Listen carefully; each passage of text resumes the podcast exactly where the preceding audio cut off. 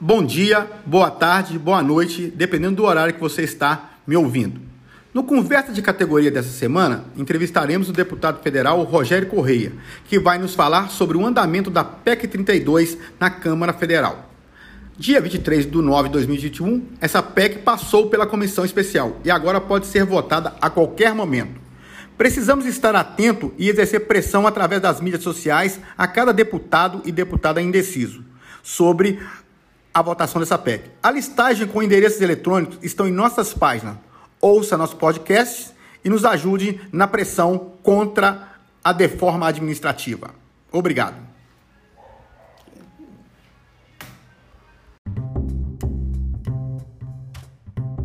Em seu primeiro podcast, o Sindiúte Subsede Betim teve o prazer de entrevistar a deputada Beatriz Cerqueira, presidenta da Comissão de Educação da Assembleia Legislativa do Estado de Minas Gerais. Essa entrevista foi conduzida por mim, Roger Pereira. Ouça o nosso podcast.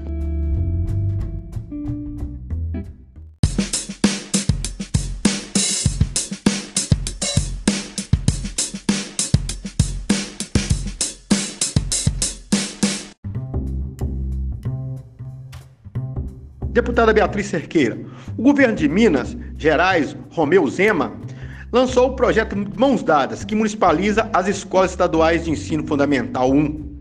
Fale-nos do impacto desse projeto na vida de estudantes, professores, de pais, de mães, de responsáveis, enfim, sobre toda a comunidade escolar do estado de Minas Gerais.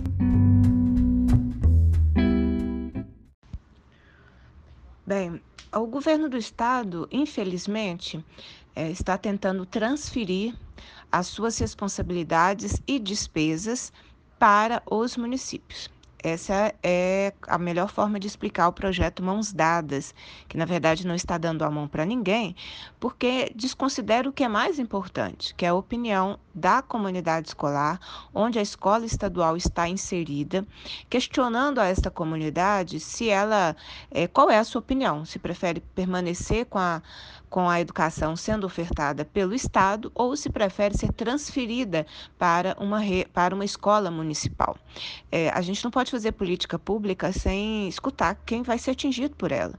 Como é que você discute é, o fim de uma prestação de serviço na educação, uma mudança né, da comunidade, vai ter que se deslocar mais para ter acesso à educação, é, sem que essa comunidade seja previamente ouvida. Então, essa é a principal crítica ao projeto. Falta muita transparência transparência, não teve diálogo nem com a comunidade, nem com os profissionais da educação. E o impacto é negativo, porque com a transferência é, de despesas para os municípios, os municípios terão que investir mais na sua educação municipal e com isso nós podemos também ter uma precarização, ou seja, piorar as condições é, da rede municipal, que porventura a prefeitura é, aderir ao projeto, né? Porque o projeto tem que ter adesão de município a município município.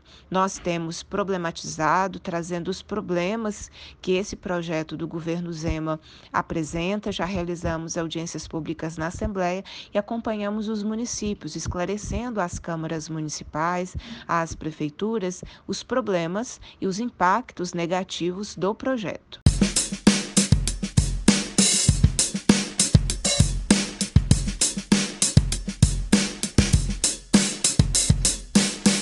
Fale-nos um pouco sobre o projeto 10.088 de 2019, o que ele significa para os trabalhadores em educação, para o povo mineiro e para todo o conjunto de funcionalismo público do Estado de Minas Gerais. O projeto 1088, ele trata sobre o controle social para prestação de serviços de entidades privadas prestação de serviços públicos.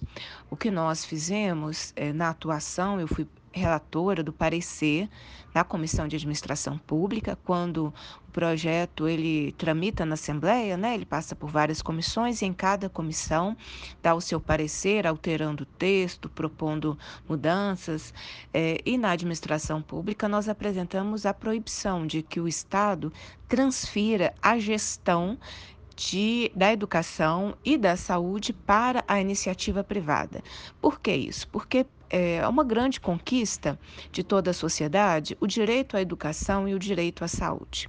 O Estado não pode transferir, então, essa responsabilidade que é sua para é, pessoas privadas, porque a iniciativa privada tem objetivos diferentes é, do Estado e, portanto, é, a iniciativa privada tem outros objetivos, lucro, etc., enquanto o Estado tem como objetivo final a prestação de um serviço público de qualidade.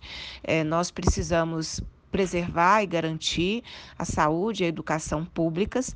Então, a aprovação do projeto é, em segundo turno no plenário da Assembleia foi uma grande conquista para toda a sociedade mineira, porque protege nossas escolas e a nossa saúde é, de toda a sanha aí privada daqueles que querem um lucro. Educação e saúde não são lugares para se lucrar, são lugares para nós termos um, uma prestação de serviço de qualidade ofertada pelo pelo Estado.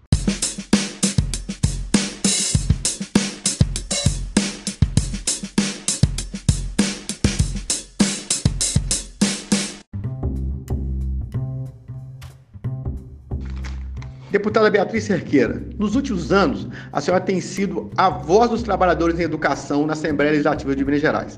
Não só dos trabalhadores em educação, mas de todo o conjunto dos servidores públicos de Minas Gerais. A senhora tem realizado as audiências, informado as pessoas sobre o período que correm os seus direitos, tem feito importantes projetos. O PL 1088 é um deles, 2019, né? É esse projeto contra a terceirização dos serviços públicos. Fale-nos um pouco sobre a volta às horas, deputada Beatriz Cerqueira.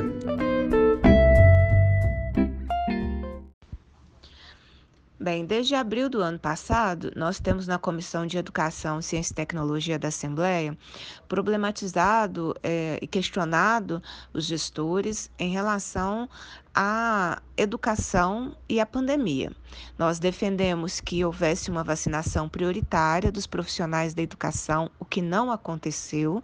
Né? A vacinação veio ao mesmo tempo do anúncio de retorno de atividades escolares presenciais, tanto no estado quanto eh, nos, em muitos municípios. Então, quem começou, retornou ao trabalho presencial não estava imunizado, o que é uma grande contradição, porque se a educação era uma prioridade, para o Estado e para vários municípios para um retorno presencial, a categoria deveria ter sido é, priorizada na vacinação. Da mesma forma, nós vemos com muita preocupação o retorno pela ausência de infraestrutura na rede estadual. Não é?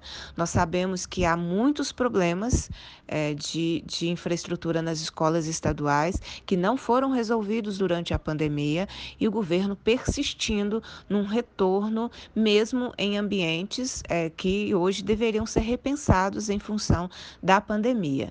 Né? A suspensão das atividades escolares aconteceu para que pudesse ser contida é, uma rápida contaminação.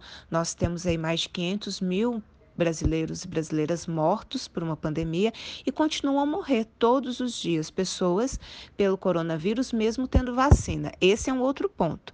Deveríamos ter priorizado a compra de vacinas e a produção própria de vacina, o que nem o governo federal nem o governo do estado fizeram. Em Minas Gerais, por exemplo, a UFMG é, testa três vacinas, ou seja, nós podemos ter rapidamente uma produção mineira de vacina, mas que os governos estadual e federal não investiram.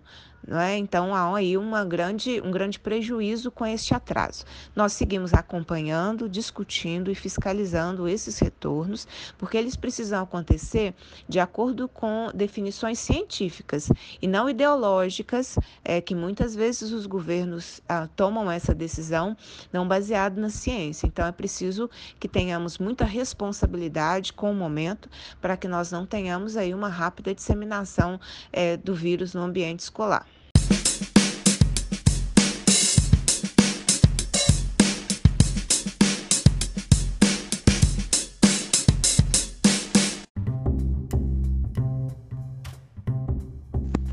Deputada, o PL 2508 de 21 foi votado no dia 14 do 7, na qual a senhora é, votou contrário. A senhora e mais nove, né? Nove deputados votaram contrário. Esse projeto institui o Rodanel, essa obra grande, né? uma obra imensa que será realizada é, nos municípios da região metropolitana de Belo Horizonte, me parece que 200 quilômetros né, de extensão, é, pistas que dão largas, né, que cortarão os municípios, que destruirão o meio ambiente, né, destruirão as nascentes, destruirão as matas é, que existem, acabarão com comunidades tradicionais, igrejas, postos de saúde, é, é escolas, no caso de Betim, é, quatro escolas é, serão atingidas, bairros serão ilhados. Então, deputada, é, diante disso, eu queria que você falasse para os nossos ouvintes é, do perigo que representa essa obra é, do Rodoanel. Nós realizamos três debates na Assembleia Legislativa sobre o Rodoanel. Restaram muitas dúvidas, não tem um traçado definido, mas o que nós já sabemos que será o pedágio mais caro, porque serão 35 reais por 100 quilômetros, para nós termos a dimensão. Se você vai de Belo Horizonte a São Paulo, você paga R$ 18,40. Então, como explicar 100 quilômetros a 35 reais? Isso terá um forte impacto na vida de todos que transitarem pelo, pelo Rodoanel. Outro problema é a questão ambiental. É, de, é, provocará a extinção de nascentes, impacto em mananciais, Parque do Rola Moça, Serra da Moeda, Serra da Calçada serão impactados. Não há um estudo de impacto ambiental é, e, portanto, o que nós fizemos foi apresentar uma emenda para retirar o Rodoanel do projeto de lei 2508, votado recentemente na Assembleia Legislativa. Eu e outros nove deputados votamos pela retirada do Rodoanel. Infelizmente, perdemos nessa votação, mas permanecemos vigilantes em relação a todos esses impactos que o Rodoanel pode causar.